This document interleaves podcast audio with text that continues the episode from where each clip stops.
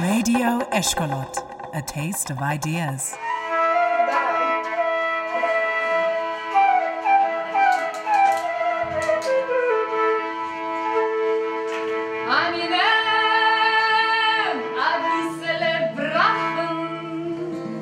darf man sagen, Boruch, ein bisschen brauchen, darf man nehmen, aber sie steht in Schulchan Aruch. Аминем Табис Лебранфен. Эту песню я услышал и записал в 2016 году от Раисы Семеновны Синельниковой. Это такая была фольклорная экспедиция из Москвы в Москву. А живет Раиса Семеновна в Москве, но родилась в 1938 году в Витебске. И в детстве услышала много-много песен на идише. Помнит их до сих пор, поет. А, Причем большую часть она услышала в возрасте 3 года и меньше, потому что в 1941 году она оттуда уехала. И это, конечно, удивительно. Песня эта застольная, с таким, значит, призывом «давайте выпьем», но выпьем не просто так, а в каждом куплете по-особому. Как написано Шульханарух, как Авраам наш отец, как наши общие предки и так далее, вплоть до как человек, а не как машина, дословно, как, как человек, а не как голем. Предлагается выпить, при этом что-то сказать. Каждый раз разное. Аминемта бислибрантен darf man sagen Борух. В следующем куплете. Man sagen Ато. В следующем куплете. Darf man sagen Аденой. То, что мы говорим в конце, складывается на самостоятельную строчку. Борух, Ато, Аденой, Элейну, Мелех, Аэлем. Это браха, благословение. Такая конструкция называется телестих. Это вот особенность текста этой песни. В нем телестихом зашифрована браха.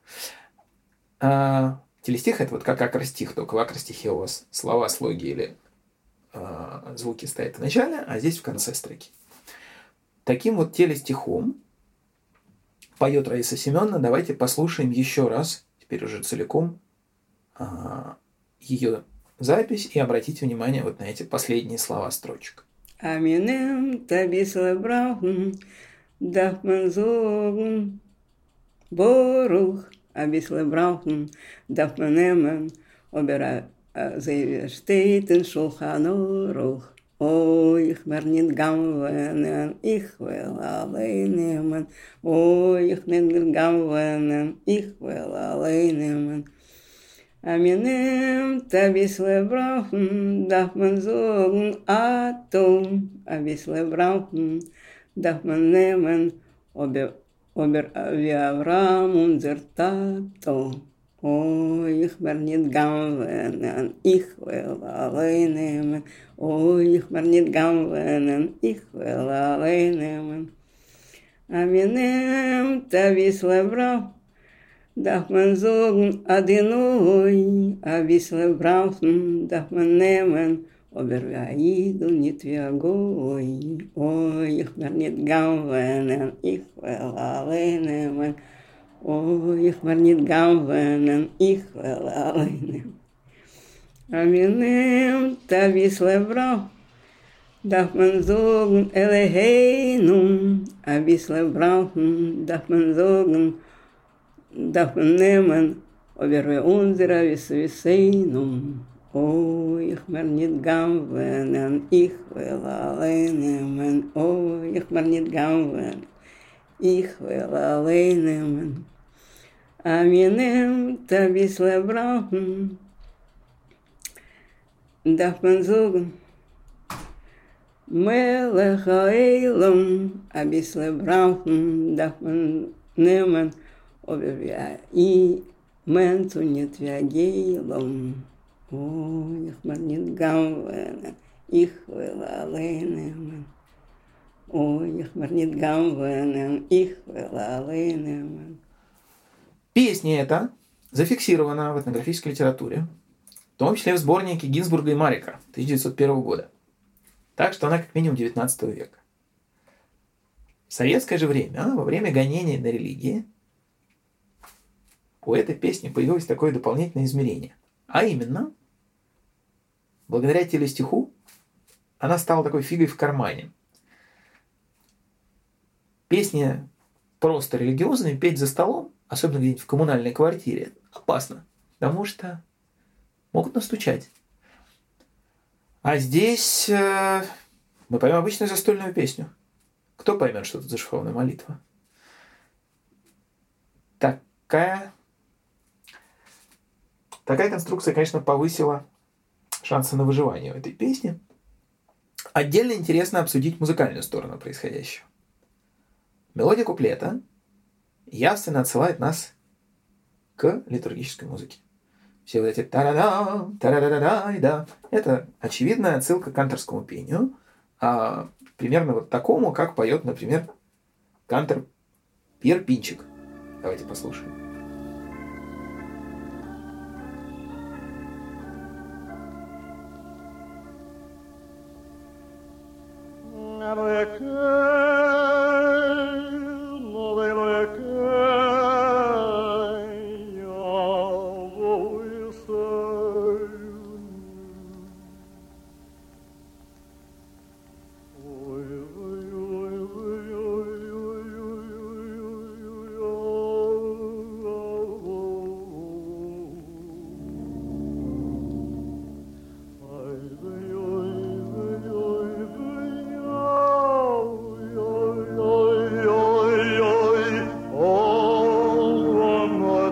nebune puterii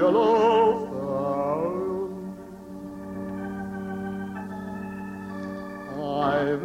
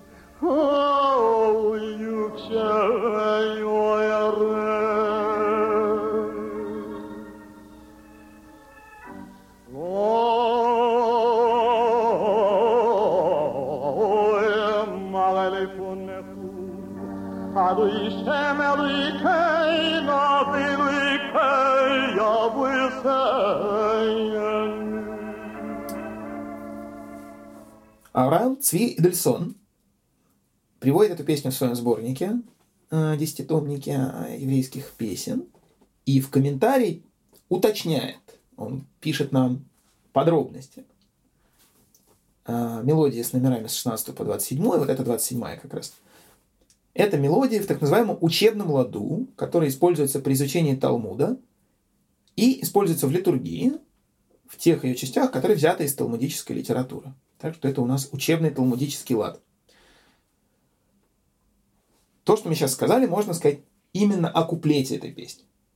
А припев там совершенно другой. Припев – это такой «Ах, мой милый Августин».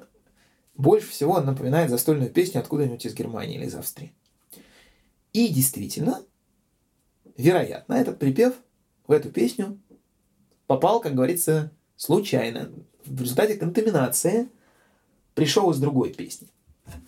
А, это видно и из того, что он отличается очень сильно мелодически, и из того, что он не связан с куплетом по тексту.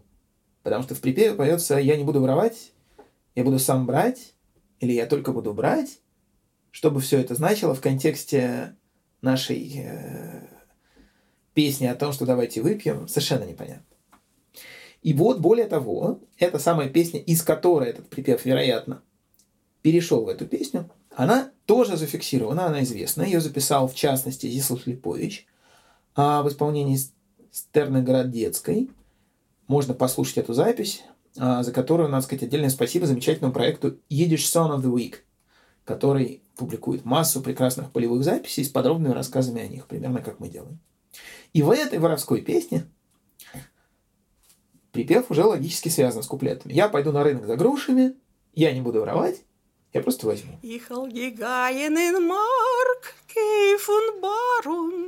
Und als ich hol dich liebes, wem darf das Sarun, oh, ich will nicht gehen, ich will allein nehmen, oh, ich will nicht gehen, nehmen allein. И э, похожая история с э, другими текстами э, воровских песен с таким припевом, в частности, в сборнике Котылянского. Наконец, э, еще один очень интересный аспект этой песни – это сам язык. Потому что мы слышим, во-первых, Аминем или Аминемт вместо Азменнемт, мы слышим Бранфен вместо Бронфен, и вообще происходит что-то там особое и нетипичное для наших ушей, о чем лучше расскажет Александра Полян, которой я предоставляю слово. Спасибо, Илья. Действительно, Бранфен вместо Бронфен и Дав вместо Дарф – это диалектные черты.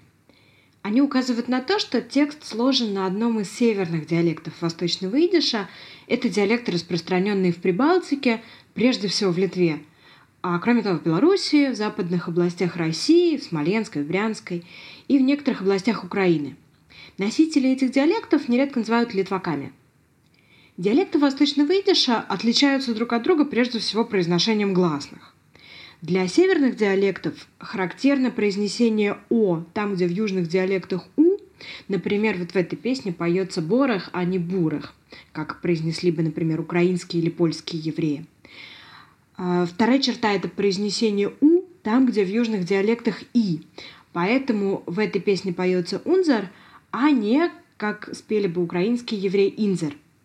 И произнесение «эй» там, где в южных диалектах было бы «ой», Поэтому в этой песне Азей и Гейлом, а не Азой и Гойлом. Что касается последнего слова, информантка, исполнительница, которую записал Илья, произносит его как гейлум. В этом проявляется еще одна черта фонетики северных диалектов – нейтральный гласный в заударном слоге, то есть в слоге, который после ударения, в этих диалектах нередко получают окраску «у», и поэтому гойлом превращается в гейлум, э, ойлом в эйлум, а борах в борух, шулхан орах в шулхан орух. А, а еще, кроме гласных, в северных диалектах произно... происходит э, так называемое недоразличение шипящих согласных. Там могут путаться ш и с, ж и з, ч и ц. На слух носителей южных диалектов литваки шепелявят – и есть литературные произведения, например, в которых э, так юмористически изображаются литваки и передается смешно их вот э, специфический акцент. Они шепелявят, и всем смешно. На этом основан комический эффект. Так вот, в этой песне произносится «менц» вместо «менч». Именно вот по этой причине.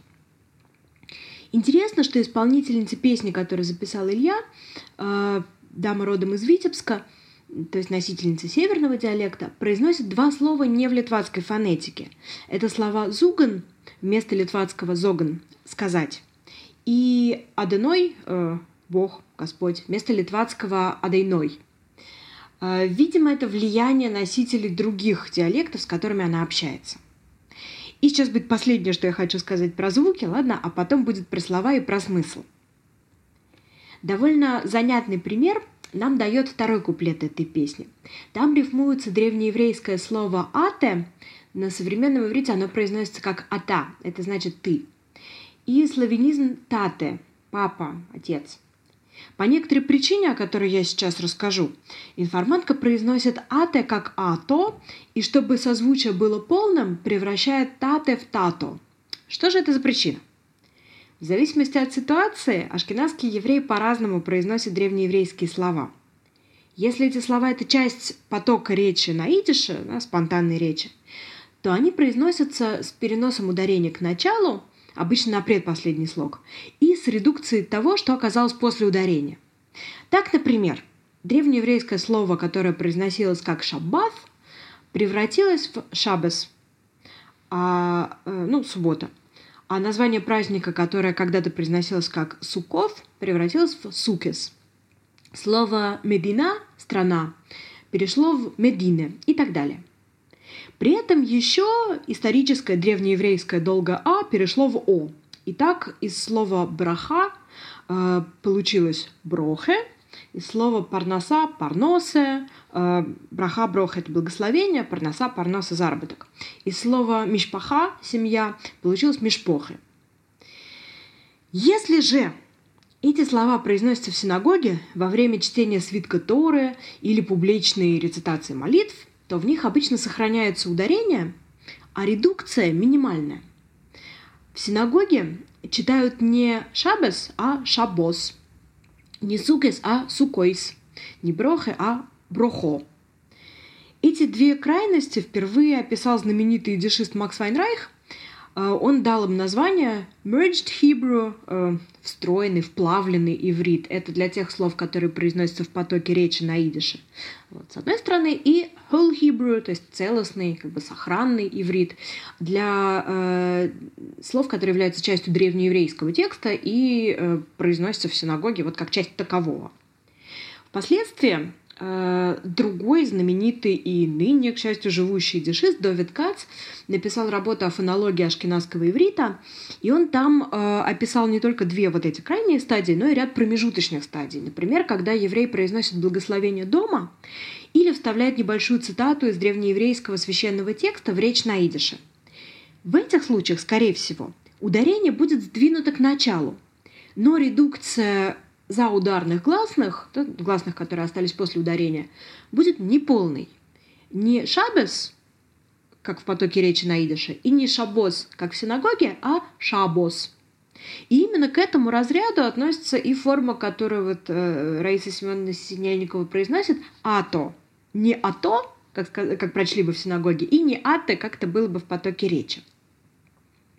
И э, для этого, специально, чтобы созвучие было полным, э, она э, несколько изменяет обычное еврейское слово «тате» на «тату». Теперь о словах. Мне бы хотелось остановиться здесь на двух словах, э, относительно перевода которых мы даже заспорили вот с вами, Илья. Первое из них — это слово «гойлом». Песня предписывает нам всем пить как человек, а не как гойлом — ну, всем известна, наверное, легенда о големе, которого создал пражский позднесредневековый раввин Ребелев. На иврите он известен под акронимом Магараль. Можно было бы предположить, что здесь противопоставляются человек и автомат. Вот как вы, Илья, сказали, пить не э, как человек, а не как машина.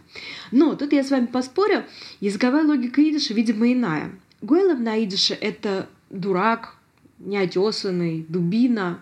Есть такое выражение «алейменер гойлом», дословно «глиняный голым». Это ругательство, так ругают неуклюжих, каких-то совсем неловких людей, угловатых. Исполнительница песни переводит гойлом как «скотина». Я думаю, правда рядом, но все-таки не совсем тут – в еврейской картине мира нередко противопоставляются евреи, как люди, так сказать, улучшенные иудаизмом, воспитанием, заповедями, правилами повседневной жизни, и не евреи, которые представляются неотесанными и необразованными. Думаю, что в данном случае Агойлом — это мужик, что подтверждается противопоставлением Агойлом и Аменч, а выдержи Аменч фактически синоним слова «аид» — еврей, да, меньше человек. Более того, похожее противопоставление мы находим и в третьем куплете. Виаид как еврей, а не как гой. Второе слово, которое вызвало у нас разногласия, это слово «алей». Оно встречается в припеве. Припев у нас звучит так. «Ой, их вел нит ганвенен, их вел алейн немен». Информантка это сама переводит как «я не буду красть, я буду сам брать». И я поначалу, ничтоже сумняшься, написала в переводе. Я не буду красть, я сам возьму. Но, Илья, спасибо, вы обратили мое внимание на текст воровской песенки, который переводит каталянский.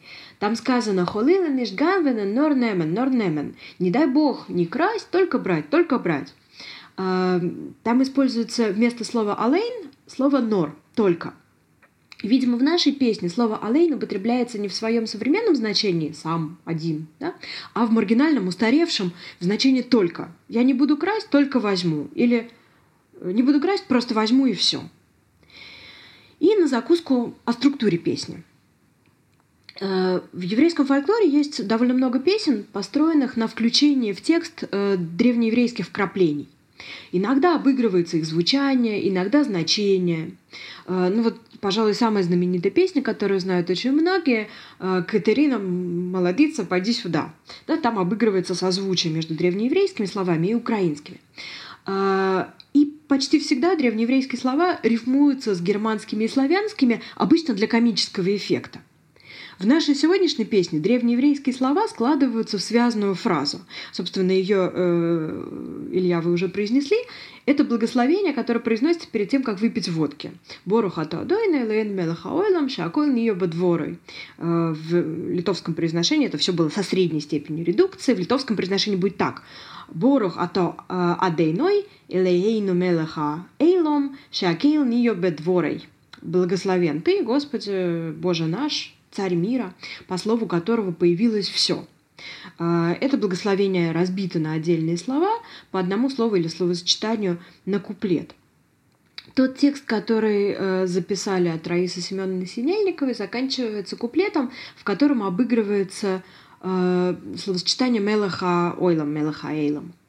Но фольклор вариативен, и логично предположить, что существуют и другие варианты песни, в которых это благословение договорено до конца – один из таких вариантов включен в первую антологию еврейских песен, сборник Гинзбурга и Марика, вышедший в Петербурге в 1901 году. И этот вариант тоже записан от литваков в Ковенской губернии в Литве. Он довольно сильно отличается от того, что спела Раиса Семеновна. В нем нет припева, есть вводный куплет, над рюмкой водки произнесу я благословение, и одно из имен Бога, э, богобоязненно, так набожно заменено на эфемизм Ашем, дословно имя. На нашем сайте, приглашаю вас посмотреть лонгрид к этому подкасту на сайте, мы его приведем целиком. А промежуточный вариант, средний между тем, что приведен у Гинзбурга и Марика, и тем, э, что э, вот, Илья, вы записали у информантки, мы находим в сборнике Зелегмана и Кипниса, упомянутым вами, Э, песня называется по первой строке «Азменем тдеш койса», когда берешь первую рюмку, так переводится это название. И он содержит почти тот же припев, что и в варианте, который вы записали. «Ой, мервел мер ниш гамвенен, мервел налейн немен». «Ой, мы больше не будем красть, только брать». В этой песне 9 куплетов по числу слов благословения, и по ее тексту мы могли бы реконструировать недостающие куплеты, которые, так сказать, не допела информантка. И э, эти куплеты такие – Dat goed bissel bronzen, это я в литературной фонетике произношу. Dat gut bissel bronzen, darf man doch machen Sheakoil, weil sie macht von uns a größen wollen nicht ganvenen, mir wollen allein nehmen. Когда выпиваешь хорошенький стакан водки, нужно сказать Sheakoil, то есть все. Это цитата из благословения. Потому что от нее у нас не бывает денег. Ой, мы больше не будем красть, только брать. Neemt die gorgröße Koise, darf man doch sagen Nio. Als wir haben der Leib zu trinken Schnaps, haben wir als hier. Ой, гамбинен, wir wollen allein nehmen. Когда выпиваешь огромный стакан, нужно сказать «не», «появилась». Раз мы дожили до того, чтобы пить водку, значит, за нами есть заслуги. И тот же припев. Здесь, кстати, тоже мы э, упираемся в ту же особенность, что и была со словами «ато», ате и тате. Э, здесь на самом деле эти слова будут рифмоваться только если э, произнести цитаты из благословения с большой степенью редукции. Ния из хия. И последний куплет. Als man macht dem feinen Kiddush, darf man doch endigen, bidvoroi, weil wer's kein mehr trinken, is a größerer Srore. Э, ой, мервел мерниш ганвенен, мервел налейнемен. Когда хорошенько выпиваешь с благословением, нужно завершить его бедворой. Ведь тот, кто может выпить больше, еще больший аристократ. Ой, мы не будем больше красть, только брать. Спасибо. Илья, слово вам. Спасибо большое, Саша. И продолжаем мой рассказ. В свое время эта песня очень меня впечатлила. Я ее ходил всячески распевал сам, пел дома, пел везде, где можно, и, конечно, я ее принес в свою группу Лакуч. И мы стали ее репетировать, и выяснилось, что спеть ее не так-то просто. Застольная песня не работает без соответствующей обстановки. Даже мне, человеку не пьющему, оказалось это совершенно очевидно. Поэтому нам пришлось расставить бокалы, достать бутылку, и вокалисты, значит, э, Люба Понькина с Соней Кибрик перемежая куплеты словом «лихаем», спели, и получилось все как надо. Давайте послушаем, что получилось.